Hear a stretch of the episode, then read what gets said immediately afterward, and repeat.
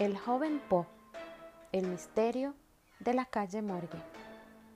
En la calle Morgue de la ciudad de Boston, a dos manzanas de donde vive Edgar Allan Poe, se comete el terrible asesinato de dos mujeres, cuando uno de sus vecinos es acusado injustamente.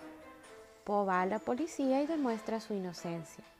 El inspector Augusto Pan queda impresionado con la audacia de este joven de 11 años y le pide ayuda para resolver el caso a cambio de una recompensa.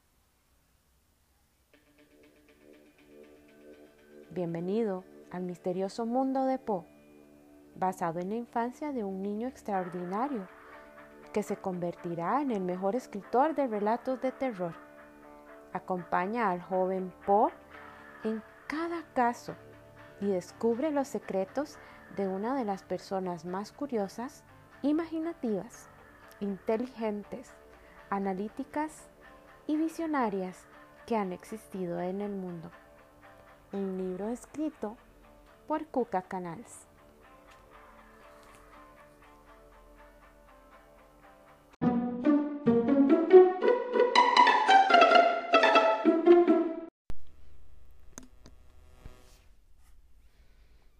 Capítulo 1.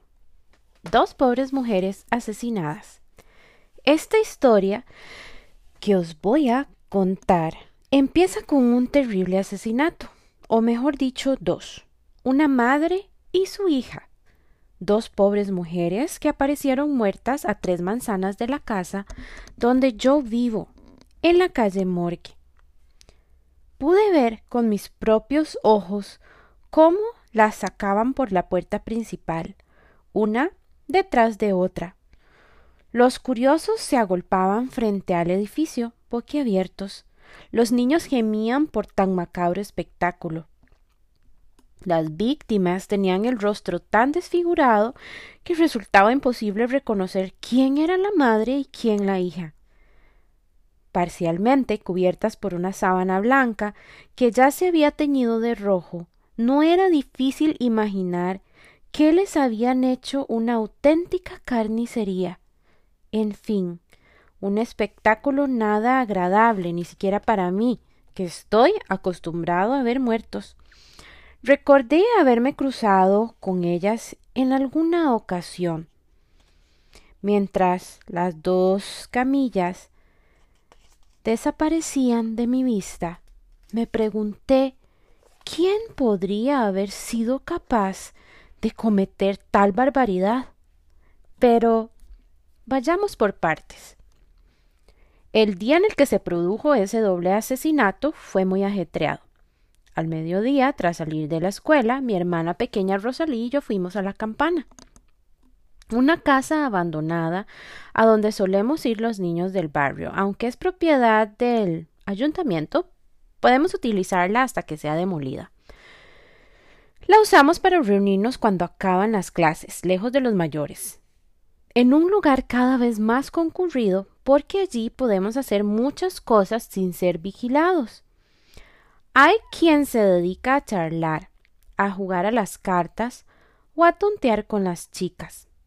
También hay quien, como yo, prefiere hacer negocios. Me dedico a vender sustos. Sí, vendo sustos de asustar. A cambio de una pequeña cantidad de dinero, mis clientes pueden elegir uno de los muchos que les ofrezco. ¿Qué para qué sirven? Muy fácil. Para amedrentar a la persona que más detesta el cliente. Incluso he hecho un catálogo donde explico paso a paso cómo llevarlos a cabo. Vendo desde sustos para sobrecoger a padres crueles o hermanos mayores aprovechados, hasta sustos para vengarse de profesores injustos o tutores despiadados. Pero, por mis muertos, si todavía no me he presentado. Me llamo Edgar Allan Poe. Acabo de cumplir once años y vivo con mis padres adoptivos en el barrio de las Bellas Artes de Boston, aunque es más conocido como el barrio de los niños postizos, por la gran cantidad de familias con niños adoptados que ahí residen. Al menos Gracias a eso, a dos calles de mi casa vive mi hermana pequeña Rosalie, con sus padrastros. Tengo otro hermano, William Henry, pero él reside fuera de Boston. Hace un par de años los tres vivíamos juntos en un orfanato, hasta que nos dieron en adopción y fuimos a parar a tres familias diferentes. Además, mis padres adoptivos tienen otro hijo, Robert Allen, de 16 años. Me odia, porque cree que voy a quedarme con el patrimonio de sus padres. Es arrogante e insoportable. Pero, por suerte para mí, está interno en un colegio militar y solo lo veo dos semanas al año. En la escuela me llaman el raro. No solo a mí, también a mi familia. Que digan lo que quieran. Me da igual lo que piensen los demás. ¿A quién perjudico siendo como soy? ¿Acaso no somos todos un poco raros? ¿Quién no tiene alguna manía? ¿No es peor la gente que le declara ser normal y siempre está incordiando a los demás? Yo creo que ser raro significa ser único. Y eso, más que un defecto, me parece una virtud. Por ejemplo, cada vez que voy a un sitio en el que no he estado, tengo que formar un círculo caminando. También me encanta hacer formas geométricas con todo. Con el puré de patatas hago cuadrados. Con las pequeñas piedras del jardín hago triángulos. Y en las superficies polvorientas dibujo círculos con las yemas de mi dedo índice. No soporto que los objetos que están colocados uno al lado del otro se toquen entre ellos, ya sean cubiertos o tizas de colores. Cuando me voy a dormir, antes de cerrar los ojos, tengo que contar hasta trece. Asimismo, soy algo supersticioso. Por las mañanas siempre salgo de la cama pisando el suelo de mi habitación con el pie derecho. Si un día me equivoco, me quedo en la cama todo el día, aunque tengo que inventarme que estoy enfermo, porque de lo contrario, mis padrastros no me dejarían. Durante las noches de tormenta me aseguro de dormir con la tripa cubierta y la ventana bien cerrada. Lo hago desde que leí que los fantasmas te pueden robar el ombligo y devorarte sin piedad. Otra razón de que me tilden de raro es que mi padrastro es dueño de una funeraria, un lugar que, por cierto, visito a menudo. Cada vez que se enfada conmigo me envía allí a barrer. Eso ha hecho que, además de ser un experto en limpiar suelos, ya haya visto cientos de muertos, en concreto 457 cadáveres hasta el día de hoy. Al principio me daba un poco de miedo y repelús, pero ahora solo me provocan una respetuosa indiferencia. A veces, cuando acabo de barrer, me echo una siesta en alguno de los ataúdes vacíos y agradezco a los difuntos que no le digan nada a mi padre adoptivo. Es una de las ventajas de vivir entre muertos. No molestan a nadie. Con la escoba me encanta hacer pequeños círculos de suciedad e imaginarme que el polvo se transforma en enormes escarabajos, cucarachas o arañas que reptan de las paredes. Son tan repugnantes que hasta los cadáveres resucitan al verlos. Por una imposición de mi padrastro, un hombre muy pragmático, siempre visto de negro. Tengo seis camisas, tres jerseys de cuello alto, un chaleco, dos abrigos y dos pares de zapatos. Todo negro. Incluso son de ese color mis tres calzones, las seis camisas interiores y mis tres camisones de noche. Así, las manchas y el desgaste de mi ropa no se notan tanto y mi madrastra tiene menos trabajo conmigo. Supongo que vestir de negro tampoco ayuda a que me vean como a un joven normal pero no me importa porque es mi color preferido, como la oscuridad y la noche. Me encanta adentrarme en la negrura. Cuando cierro los ojos, puedo hacer todo lo que quiero, desde imaginarme que puedo volar hasta enfrentarme a un ejército de bisontes. Sucede lo mismo que cuando escribes. Puedo inventarme mundos irreales, crear personajes maravillosos o incluso torturar a mi padrastro. Por eso, cuando sea mayor, quiero ser escritor. Y, lo mejor de todo, con la imaginación soy capaz de ver a mi verdadera madre, que murió hace tres años. Siempre que quiero, se acerca a mí y los dos nos abrazamos.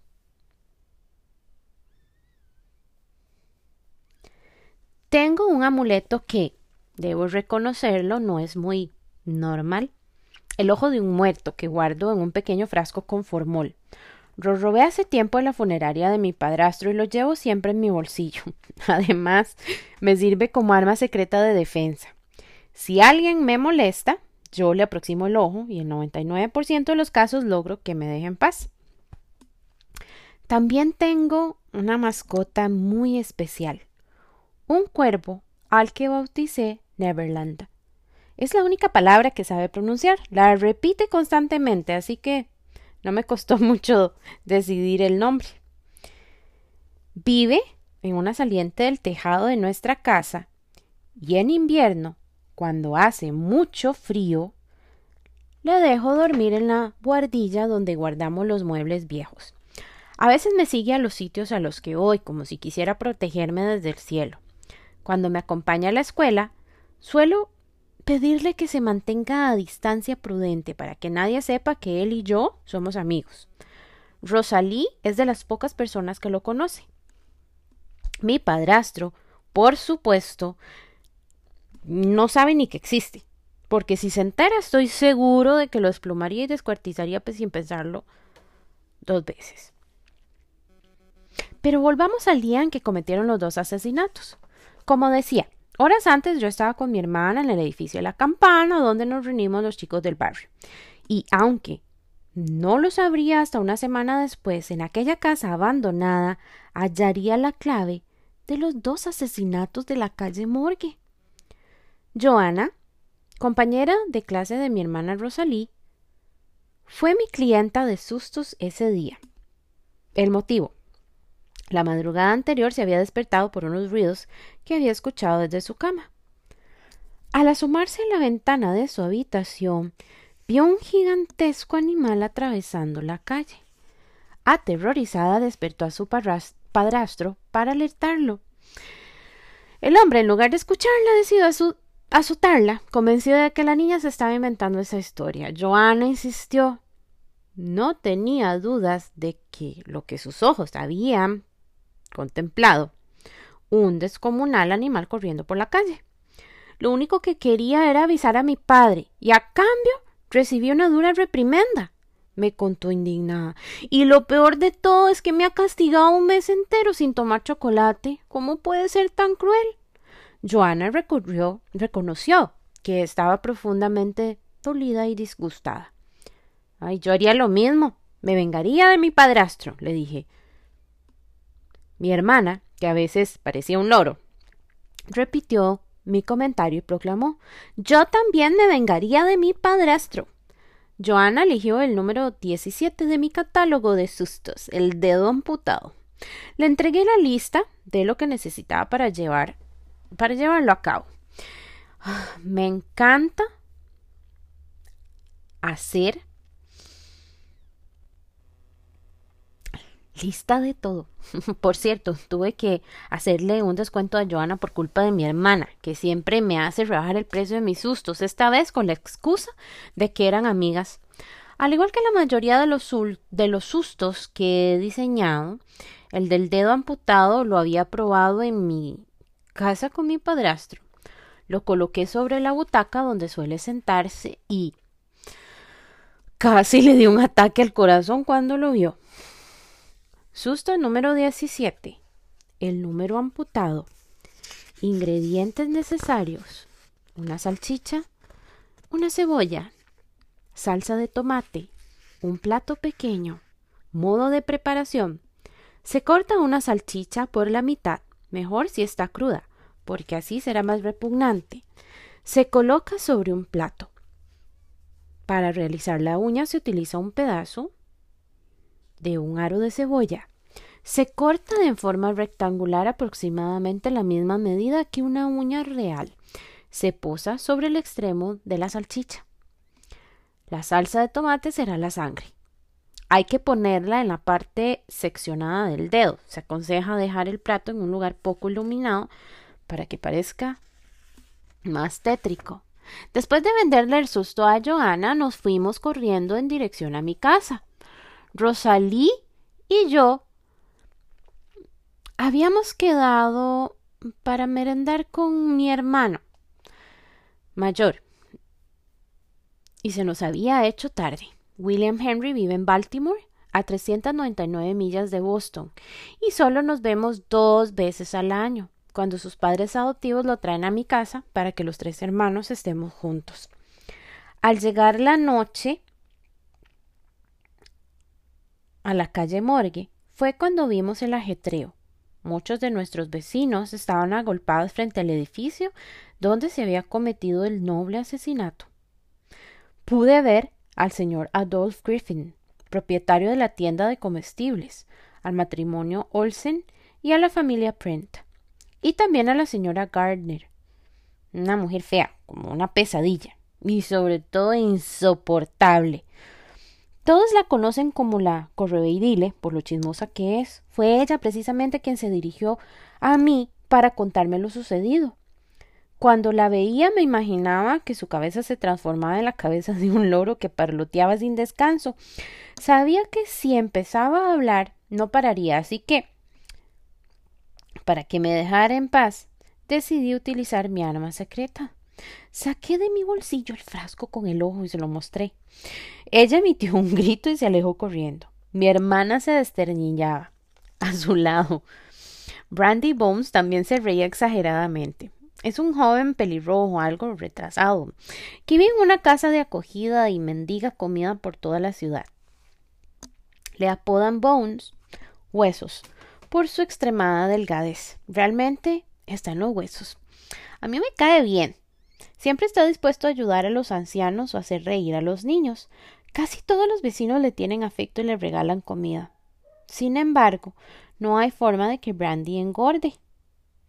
Mi hermana y yo solemos darle parte de nuestra merienda. Yo incluso le he ofrecido algunas de mis galletas preferidas, ay, las de mantequilla. Son tan apetitosas que he llegado a comer cincuenta y ocho en un solo día. Las hace mi madrastra y no tengo duda de que son las mejores de Boston y del mundo entero. Mientras nos dirigíamos a mi casa, al otro lado de la calle distinguí a Roderick Usher asomado a la ventana de su residencia de dos plantas. Su hermana Madeleine y él viven en la, en la mansión Usher y son conocidos por su extraña vida.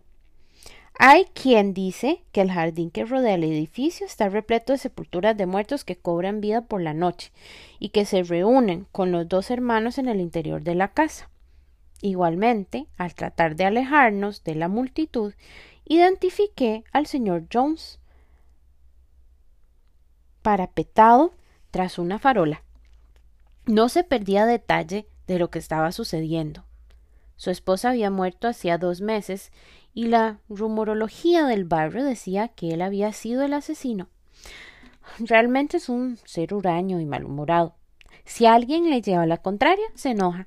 El señor Jones se dio cuenta de que yo le estaba mirando y para provocarme hizo con su dedo un gesto de una navaja degollando mi cuello. No sé por qué, Pensé que él podía ser el culpable de los crímenes de las dos mujeres. Rosalía, asustada, me agarró de la mano. Los dos aceleramos el paso. Vámonos, que se nos hace tarde, le dije. Sí, que se nos hace tarde, concluyó ella.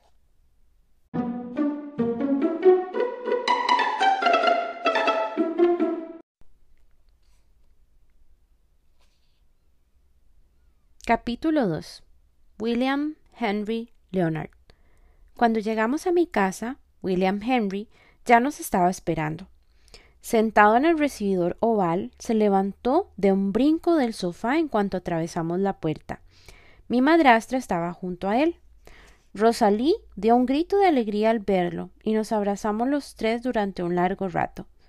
Como siempre, que veía una escena enternecedora, mi madrastra lloró emocionada. Lo mismo le ocurre a mi hermana. Cada vez que alguien llora, ella también llora. Incluso yo estaba a punto de hacerlo, pero me contuve porque solo hubiera provocado que mi madrastra derramara todavía más lágrimas. Al igual que Rosalí, echo mucho de menos a nuestro hermano mayor. Salvo estas dos fugaces visitas, durante el año únicamente nos comunicamos con un par de cartas. Mi hermano detesta escribir. Dice que cuando tiene que plasmar sus pensamientos en un en papel, se queda en blanco y apenas llena una página. En mi opinión son excusas, pero le perdono porque es mi hermano. A mí me pasa todo lo contrario. Prefiero escribir a hablar, porque lo primero te obliga a reflexionar. En cambio, cuando abres la boca de ella puede salir cualquier estupidez de las que después te puedes arrepentir. Mi madrastra nos hizo pasar a la sala de las visitas donde había preparado una bandeja con té y otra con sus galletas de mantequilla, las mejores de Boston y del mundo entero. Me relamí al verlas. Por lo menos había cincuenta galletas ahí esperándome. Tanto Rosalí como yo alargamos la mano a la vez. A ella le gustan tanto como a mí. Tras pelearnos por las galletas, lo siguiente fue pugnar por llamar la atención de William Henry. Estábamos impacientes por contarle que habíamos visto dos cadáveres. Han asesinado a dos mujeres, solté yo. Sí, han asesinado a dos mujeres, repitió Rosalí. Ay, mi hermana es muy exagerada y le contó a mi hermano que había tanta sangre en el vestíbulo que se necesitaron dos cubos para recogerla. Mientras la hablaba de lo que habíamos visto, yo fui a mi habitación a buscar una libreta. Había escrito una lista para recordar todo lo que quería decirle ese día a mi hermano. Lista de cosas para decirle a William Henry. Que me peleé con Duane, el niño más repulsivo de la clase, y logré tirarlo al suelo a pesar de que es el gigante del curso. 2. Que estuve tres días y una mañana sin recibir un bofetón de mi padrastro. 3. Que he crecido dos dedos y casi estoy tan alto como mi madrastra. 4 que me caí al saltar de un muro y me dieron diez puntos en la rodilla. Cinco, que me arrancaron una muela y solo derramé cuatro lágrimas. Seis, que en la funeraria había un muerto que tenía los ojos abiertos. Siete, he comido cinco espárragos seguidos sin vomitar. Ya han pasado dos años desde que dejamos el orfanato para ser adoptados por familias diferentes. Rosalí y yo tenemos la suerte de vivir en Boston y vernos casi a diario. En cambio, William Henry se siente solo, tan lejos de nosotros dos. Encima, sus padrastros son dos personas ancianas que viven en un barrio residencial de Baltimore, muy alejado del centro, donde apenas hay gente joven. William Henry nunca puede llevar amigos a su casa. Para animarlo, le aseguré que algún día reuniríamos el dinero necesario para irnos los tres a vivir juntos con nuestro verdadero padre. En el último año habíamos recibido una información que decía que estaba vivo. Al parecer nuestro padre residía en Europa, concretamente en Dublín, capital de Irlanda. Mientras mi hermana devoraba las tres últimas galletas de mantequilla al mismo tiempo, fui a buscar la caja donde tenía guardados mis ahorros. Era todo el dinero que había conseguido vendiendo sustos. Mi objetivo es reunir lo suficiente para pagarnos el viaje hasta Europa, es decir, los tres billetes de barco y una cantidad extra que nos serviría para costear la estancia de un mes entero en Dublín, tiempo más que suficiente para encontrar a nuestro padre. William Henry observó con desprecio la cantidad que tenía ahorrada y, a continuación, soltó una carcajada. Al paso que va, ni en veinte años podremos realizar ese viaje. Mi hermana con la boca inundada de galletas me defendió indignada. Eres un desagradecido. Esta vez fui yo quien sentí unos deseos enormes de repetir lo que había dicho ella. Sí, William Henry, eres un desagradecido. Rosalie tenía toda la razón. Sabía lo mucho que me había costado ganar ese dinero y, además, me había ayudado a idear algunos sustos, sobre todo los culinarios. Y no solo eso, sino que muchas de las clientas de los sustos eran amigas de mi hermana. Al menos nosotros dos estábamos haciendo algo para volver a reunir a la familia. Sentenció ofendida. Estuvimos unos segundos en silencio. Yo estaba tan dolido que no conseguía hablar, hasta que por fin William Henry se disculpó. Perdonadme, es que me siento muy triste. Con los ojos húmedos reconoció que nos echaba en falta. Mi hermana lo abrazó y yo, para animarlo, le hablé de cómo me divertía asustando a la señorita Barbara Lance, la profesora de gramática. Cuando llevábamos un poco más de dos horas juntos, llegó mi padrastro, por el portazo que retumbó en toda la casa. Deduje que estaba ebrio, y eso era sinónimo de problemas. Subió los dieciséis escalones que unen las dos plantas de la casa, dando tumbos. Mi madrastra intentó calmarlo, pero como siempre ya también recibió. La apartó bruscamente, empujándola contra la pared. No se estrelló contra el suelo de milagro. Mientras yo le preguntaba si se encontraba bien, pude oír cómo mi padre adoptivo les exigía a mis hermanos que se fueran de inmediato. Ellos, que ya lo habían visto borracho en otras ocasiones, sabían que lo mejor que podían hacer era desaparecer. Nos despedimos deprisa y corriendo. Al ver a mi madrastra gimiendo por el empujón que había recibido, a mi padrastro balbuceando y a mis hermanos yéndose cabizbajos de la casa, sentí deseos de llorar. Y esta vez no pude aguantarme. En cuanto atravesaron la puerta me fui corriendo a mi habitación, oyendo a lo lejos la voz de mi padrastro. Te prohíbo que vuelvas a ver a tus hermanos en mi casa. Eso también me dolió. Por lo menos derramé seis lágrimas por ojo, es decir, dos en total. Mi padre adoptivo había podía haber dicho nuestra casa, pero no lo hizo. Dijo mi casa. Alto, claro y cristalino. Como si yo fuera un extraño que vive en su casa. Me tendí sobre la cama y pensé en mi verdadera madre. Cogí la pequeña medalla de porcelana que guardaba en mi mesita de noche. Era lo único que conservaba de ella un precioso retrato dibujado sobre una porcelana ovalada no más grande que una moneda de dólar. Acaricié su hermoso rostro con la yema de mi dedo corazón, haciendo unos pequeños círculos sobre el esmarte de porcelana. A continuación cerré los ojos. Mi madre estaba corriendo en dirección a mí. Eso es una de las cosas que más me fascinan de la imaginación. Veo lo que quiero y cuando quiero. Por ejemplo, a mi padrastro encerrado en una cárcel. Y así, con una sonrisa, me quedé dormido unos instantes hasta que abrí los ojos al notar un golpe en el hombro. Por mis muertos, qué susto me dio. Pensaba que era mi padrastro, pero no. Se trataba de Neverland, mi precioso cuervo, que me acababa de dar un picotazo. Había entrado por la ventana que yo había dejado abierta a propósito. Me sentí dichoso al verlo. Su compañía me reconfortaba.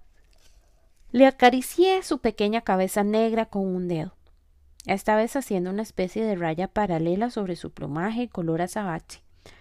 Noté cómo el pájaro cerraba los ojos, lo que significaba que le complacían mis mimos. La presencia de Neverland, además, me llevó a pensar en vengarme por cómo mi padre adoptivo había tratado a mis hermanos. Tanto él como mi madrastra ya estaban durmiendo en la habitación del lado. Oía los ronquidos de ambos. Debajo de mi cama guardaba varias cajas de madera con diferentes insectos y arácnidos separados por listones. Los llamaba el su de las pequeñas bestias. Ese mismo día había hecho un recuento de mis diminutas fieras. El so de las pequeñas bestias ocho gusanos de seda, quince lombrices, diecisiete escarabajos, doce arañas, veinticinco cucarachas, tres cien pies y una mantis religiosa. Cogí una de las lombrices, la más larga y repugnante, y la coloqué en el pico de Neverland. Le pedí que dejara esa pequeña bestia sobre el rostro de mi padre adoptivo. El cuervo salió de la habitación dando diminutos saltos. Yo me situé en el umbral de la puerta del dormitorio de mis padrastros para disfrutar del macabro espectáculo que estaba a punto de comenzar. Con mucha delicadeza, Neverland posó la lombriz en la cara de mi padrastro, justo debajo de su ojo izquierdo. Transcurridos unos instantes, mi padre adoptivo empezó a gritar como un loco al sentir el cuerpo húmedo del animal avanzando por su rostro. Se incorporó de un brinco al tiempo que se llevó la mano a la mejilla para intentar apartar a la pequeña bestia mientras mi madrastra, aterrorizada, ya había saltado de la cama. Yo, escondido tras la puerta, me desternillaba. Lo único que me entristecía era haber asustado a mi madre adoptiva. Mi padrastro continuaba intentando sacarse la lombriz. Parecía enganchada con cola. Y todavía tardó unos instantes en conseguir su propósito. Al final pasó lo que tenía que pasar. El pobre gusano acabó volando por los aires y aterrizando sobre la manta de la cama. Al ver que mi padrastro continuaba histérico, regresé rápidamente a mi habitación. Le pedí a Neverland que saliera por la ventana y me cubrí con la manta, fingiendo estar dormido. Todavía me estaba riendo, pensando en el mal rato que había pasado. Se lo merecía por haber echado a mis hermanos de casa de esa manera. Ay, bostecé siete veces seguidas. El día había sido agotador, como hacía cada noche, Quise contar hasta trece antes de cerrar los ojos, pero estaba tan exhausto que creo que mm, no llegué ni hasta cinco. Solo tuve tiempo para pensar en las dos mujeres que habían sido asesinadas. Recordé las camillas con sus cadáveres saliendo de la casa donde vivían. Me compadecí de ellas y, a continuación, me quedé dormido.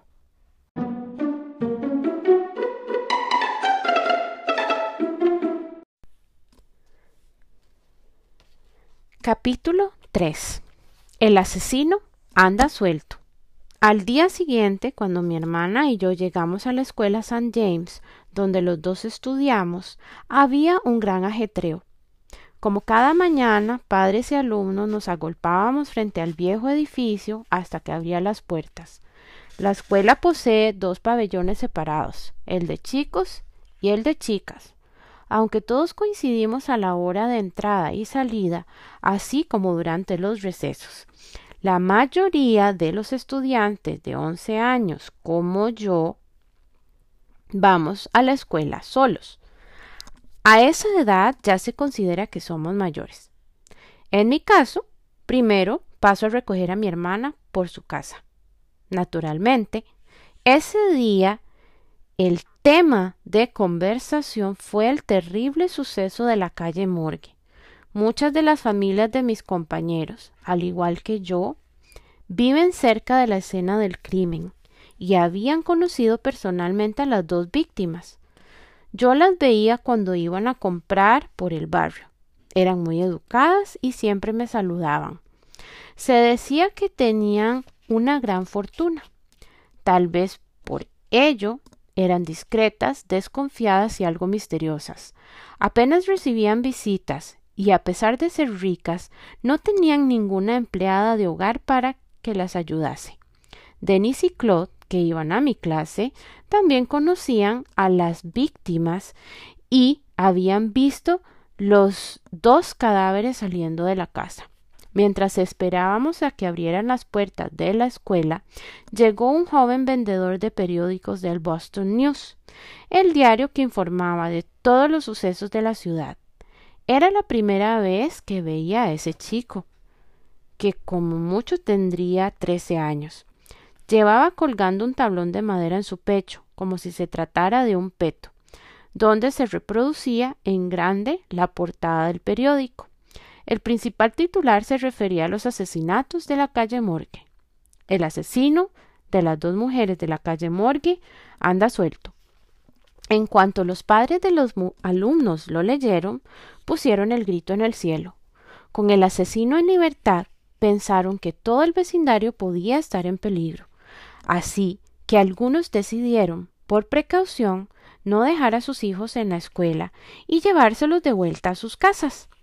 Otros exigieron a sus vástagos que no salieran de la escuela bajo ningún concepto. Uno de los padres pidió al vendedor que les dejara leer uno de los diarios para conocer más detalles del asesinato. Sin embargo, el chico le dijo que no podía hacer eso, que esos ejemplares que llevaba no eran suyos y que debía venderlos. Dejad al chico en paz, dije alzando la voz cuando vi que le abucheaban. No soporto a los adultos cuando se ponen tan latosos había decidido defender al vendedor de periódicos. Me dirigí al grupo de padres y les pedí que compraran, aunque fuera entre todos, al menos un ejemplar. Como me miraron con extrañeza, insistí. ¿No veis que este vendedor es nuevo? No puede regalar ni prestar ningún ejemplar porque sería despedido. No seáis tan avaros y, como mínimo, compradle uno entre todos. Os saldrá muy barato. Mi hermana Rosalí, como siempre, me secundó. Compradle uno entre todos os saldrá muy barato. Creo que les dolió que los llamara avaros, porque para mi sorpresa hicieron lo que yo había propuesto. Cinco padres se pusieron de acuerdo para adquirir un periódico. El joven empleado del Boston News me miró agradecido. Gracias a mí iba a vender su primer diario. Se formó un corro alrededor del cual se situaron los que habían pagado el periódico. Yo me intenté colocar y situarme en primera fila para ver lo que decía el diario. Pero uno de los padres me apartó, alegando que solo era un crío y que, además, no había pagado ni un céntimo. Precisamente fue el padre de Duan, el niño más insoportable de la clase. Su padre es tan alto y repulsivo como él. Así, solo pude leer la primera frase. El crimen de las dos mujeres de la calle Morgue es uno de los más brutales y enigmáticos que se recuerda en la ciudad. Me alejé muy contrariado, porque me hubiera gustado saber todos los detalles de ese doble asesinato. Entonces noté cómo el vendedor de periódicos me sujetaba en el brazo y me indicaba que lo acompañara. Quería hacer una parte conmigo. Le pedí a Rosalí que entrara en el recinto y, a continuación, el vendedor y yo nos alejamos veintidós pasos hasta llegar a un muro lejos de todos. Tras comprobar que estábamos solos, el vendedor me dijo que, en agradecimiento por haberle ayudado a despachar su primer periódico, me iba a regalar un ejemplar. Yo me quedé tan sorprendido como agradecido. La verdad es que estoy muy poco acostumbrado a que me hagan regalos. Y, en efecto, me moría de ganas de saber más sobre el caso. Nos presentamos. Me dijo que se llamaba Charlie y vivía cerca de la zona portuaria. Desde aquel día comenzamos a hacernos amigos. Su rostro es blanco como la leche y su diminuta nariz está cubierta por treinta pecas. Su voz es alegre, pero cuando habla de su vida se torna triste. Me contó que había tenido que dejar de estudiar para ayudar a su familia. Mi padre murió y yo soy el mayor de seis hermanos, me confesó con voz decaída. Doblé el periódico por la mitad para poder esconderlo en mi cartera. Cuando levanté mis ojos, Charlie ya se había ido, tan apresuradamente que ni siquiera tuve tiempo de darle otra vez las gracias. Antes de que anochezca, tengo que vender un montón de periódicos, gritó a lo lejos. Yo también tenía que espabilar si quería llegar a tiempo a la primera clase, antes de que la profesora entrara. Puse el diario sobre el pupitre para que no lo viera. Lo tapé colocando encima la libreta en la pequeña pizarra. Como siempre, a la derecha del pupitre ordené las tizas de colores una al lado de la otra, formando líneas paralelas. Si las tizas se tocan, siento vértigo. También me dio tiempo a situar mis tijeras abiertas apuntando en dirección a donde estaba Duan quien, por su elevada estatura, se sentaba en la última fila del aula, bastante lejos de mí. Dicen que, si están abiertas, atraen la desdicha a las personas que señalan. A ver si así le envían un poco de mala suerte a ese niño repulsivo. Justo entonces empezó la clase y, ya solo por eso yo bostecé. Bárbara Lance, la profesora de gramática, era una mujer muy pesada por un doble motivo. Primero, por ser gorda como una bola de grasa y, segundo, porque sus clases eran soporíferas. Se pasaba toda la hora haciéndonos copiar en la pizarra frases estúpidas para que practicáramos nuestro inglés. Yo tenía una lista donde iba apuntando las más cursis y tontas. Esas son algunas de las mejores. Frases tontas de Barbara Lance. Los niños y los enanos siempre usan zapatos pequeños. Los peces nadan alegremente en el agua aunque estén tristes. Los caballos son muy felices pastando en las montañas. Los perros duermen cuando están cansados y comen cuando están hambrientos. Cuando te bañas en el agua, estás mojado. Un hombre retrasado nunca llega a tiempo. Las verduras son verdes como las verdes montañas de Canadá. Los novios se quieren más que dos piedras de color rosa. Encima, hablaba muy despacio. Si no hacía algo para distraerme, me pasaba la clase bostezando o incluso durmiendo. Mi récord era de 201 bostezos en una sola clase. Para empezar, me imaginé que la cabeza de la profesora se transformaba en la de un hipopótamo, teniendo en cuenta que era gorda como un tonel. La cabeza del paquidermo le iba como anillo al dedo. Aquel día, en cuanto Bárbara Lance comenzó la clase, yo me concentré en leer la noticia del Boston News. El diario relataba la brutalidad del asesinato. Solo con leer las primeras líneas se me fueron de golpe las ganas de bostezar. Decía lo siguiente extraños asesinatos. El crimen de las dos mujeres de la calle Morgue es uno de los más brutales y enigmáticos que se recuerdan en la ciudad. Hacia las nueve de la mañana los vecinos del barrio de las Bellas Artes de Boston oyeron los espantosos alaridos procedentes del apartamento del segundo piso de una casa situada en el número 25 de la calle Morgue, ocupada por la señora Camille Span y su hija la señorita Beth Span. Como era imposible lograr el acceso al edificio, ya que la puerta estaba cerrada, varias personas forzaron el cerrojo con una barra de hierro. Diez vecinos entraron en el vestíbulo en compañía de dos policías. Mientras subían las escaleras se oyeron varias voces que discutían violentamente y aparecían proceder de la parte superior del edificio.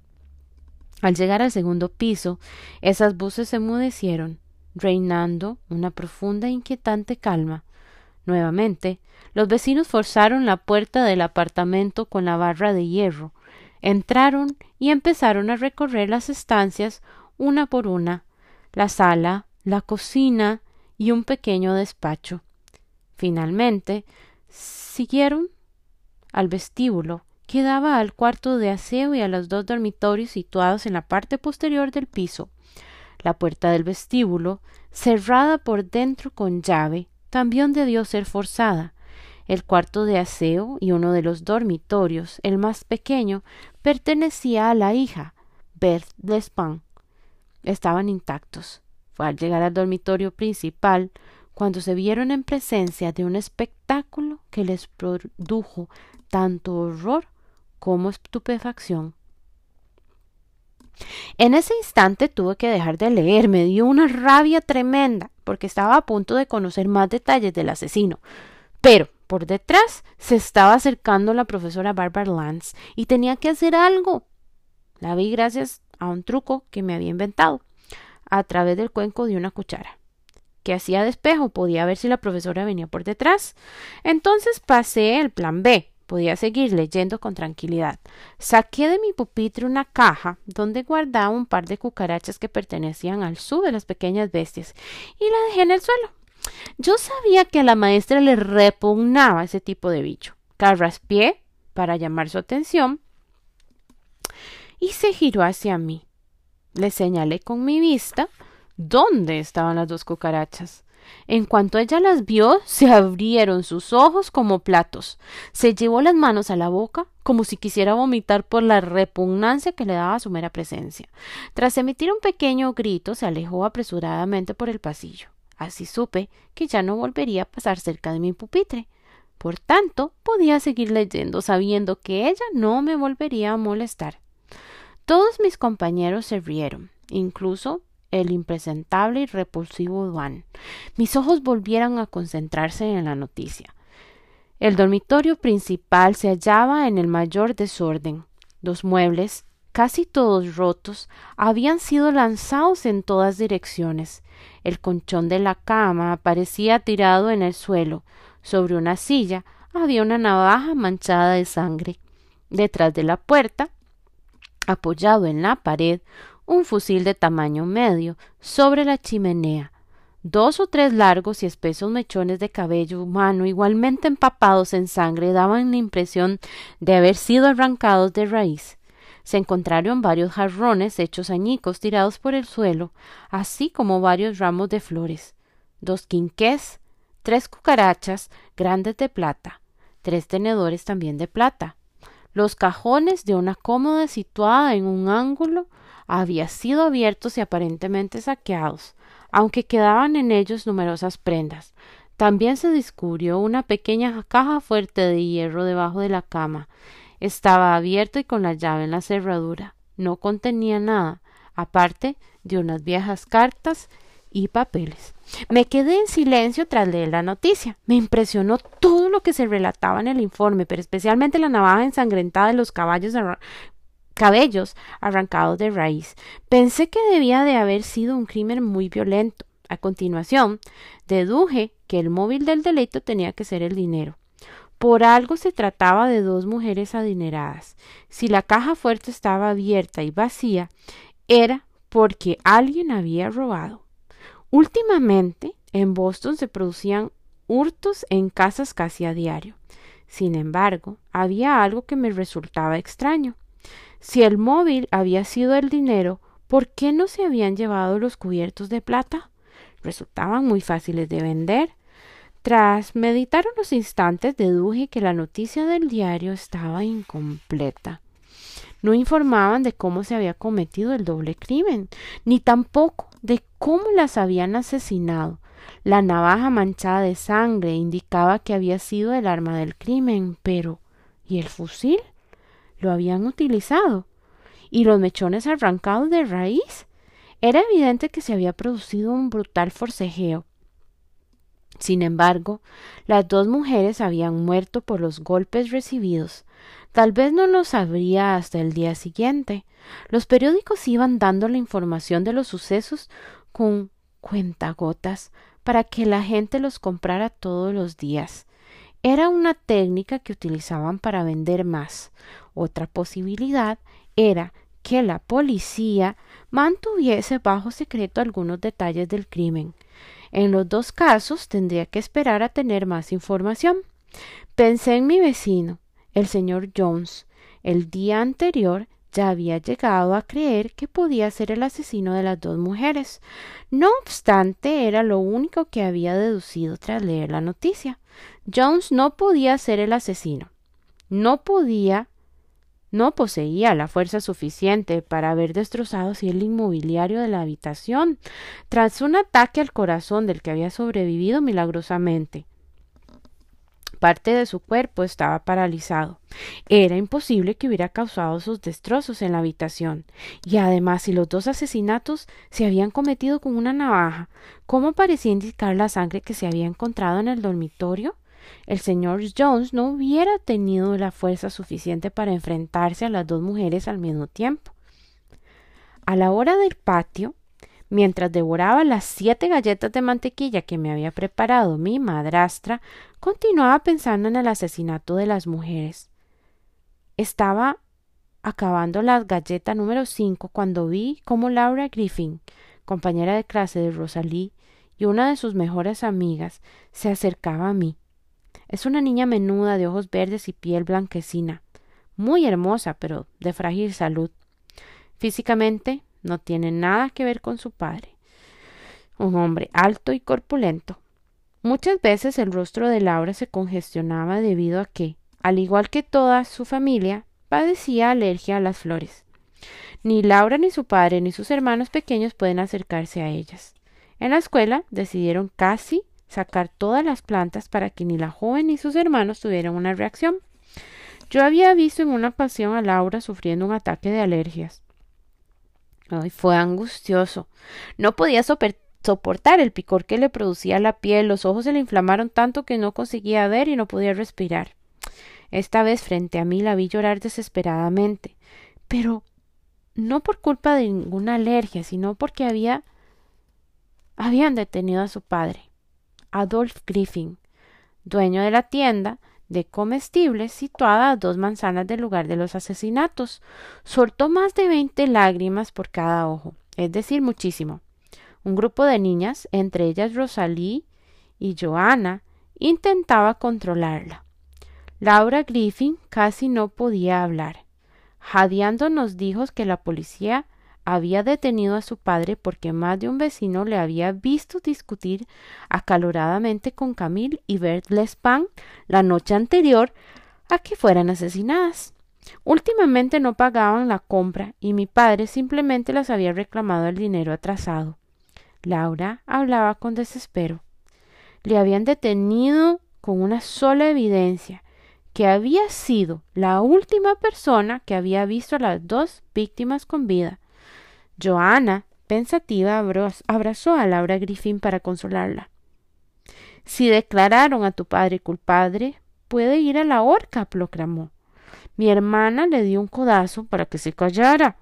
¿Y cómo podía ser tan bocazas? La pobre Laura se había quedado blanca como la nieve. Eso no pasará. Y punto final. Decidí zanjar el tema. Eso no pasará y punto final, me secundó mi hermana. Nos quedamos en silencio, aunque nadie lo decía. Todos pensábamos que, si declaraban al padre de Laura culpable, efectivamente podría morir en la horca.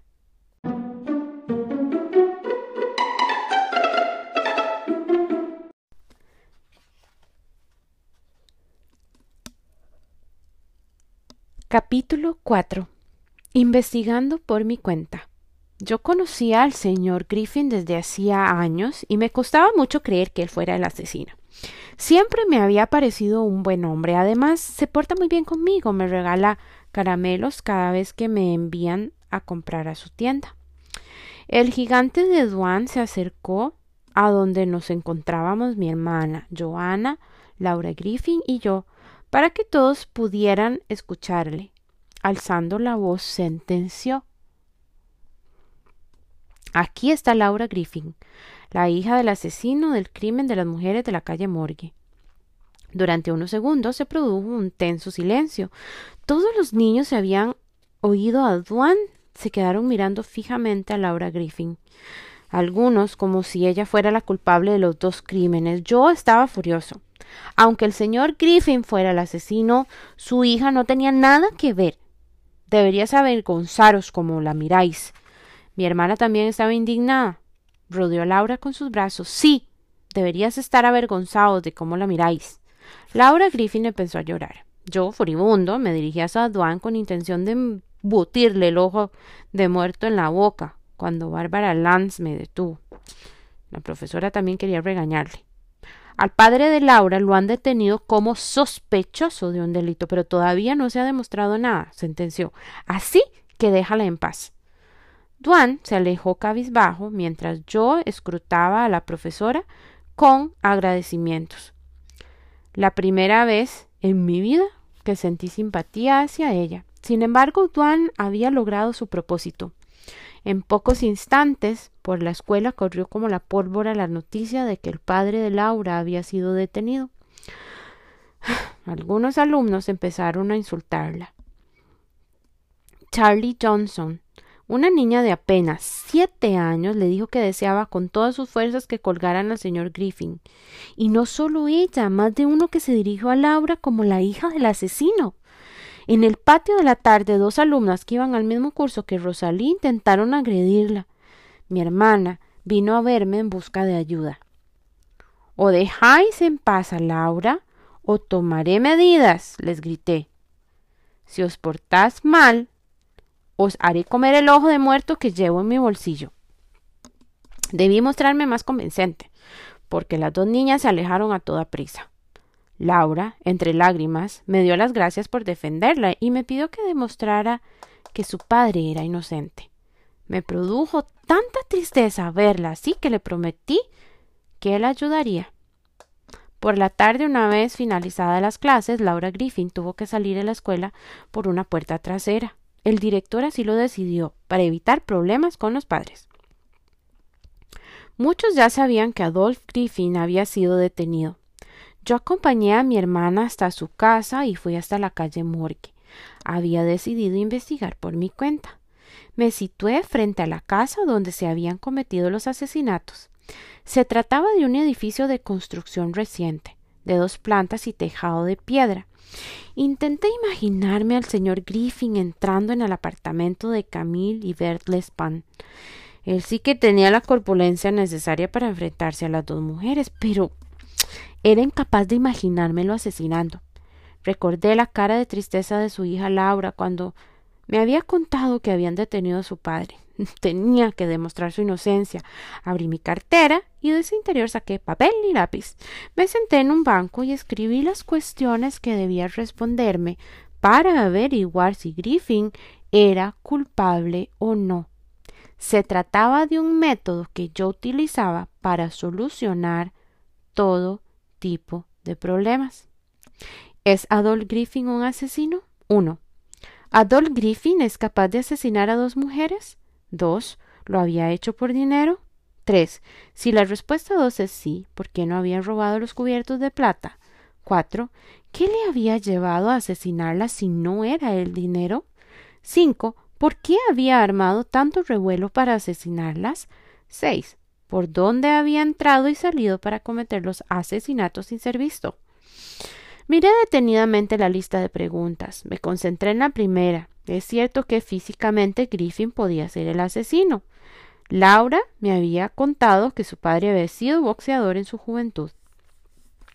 Sin duda era capaz de enfrentar a dos o más personas. No obstante, si realmente era un criminal, la siguiente cuestión era ¿por qué lo había hecho? Difícil respuesta. Si lo hubiera hecho por dinero, no tenía sentido que no hubiera robado los valiosos cubiertos de plata. Era un hombre muy inteligente. A mí me impresionaba, por ejemplo, que hiciera las cuentas de los clientes mentalmente. Si hubiera matado a las dos mujeres, nunca hubiera causado tanto revuelo. Lo hubieran hecho con discreción. De lo contrario, hubiera demostrado muy poco sentido común. También era bien sabido que se ganaba la vida cómodamente. Su tienda siempre estaba a rebosar y el último año que había heredado varios terrenos de una tía abuela, además tenía fama de ser un hombre honrado. Pero había otra razón para deducir que no había sido él.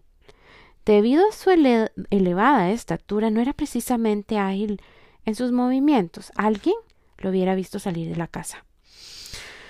Estaba algo decepcionado con mi lista de preguntas porque no había sacado ninguna conclusión que exculpase a Griffin definitivamente, así que fui a hablar con algunos de nuestros vecinos. Tenía que encontrar alguna prueba concreta que demostrara su inocencia. Quería saber si alguien había visto algo extraño. La mañana del doble crimen. Primero fui a ver al panadero al que conocía bien debido a que muchas veces yo soy el encargado de ir a comprar el pan. John New, así se llamaba, me dijo que se encontraba en el grupo que entró en el edificio. No había visto al asesino, pero reconoció que mientras subían las escaleras había escuchado unos gritos aterradores que provenían del apartamento de las víctimas. Al llegar al primer descansillo, distinguí dos voces que discutían con fuerza y agriamente declaró el panadero. Una de ellas era gruesa y la otra aguda, y sobre todo muy extraña. Eso sí, estaba seguro de que esas dos voces no pertenecían ni a Camille ni a Bert Eran sus clientas desde hacía tiempo y hubiera reconocido su voz. ¿Una de esas voces podría ser Adolf Griffin? pregunté. New se encogió de hombros, no estaba seguro. Ya en el apartamento me impresionó ver todo tirado en los suelos. Continuó después. Tuve que salir porque llegó la policía y nos ordenó salir a todos.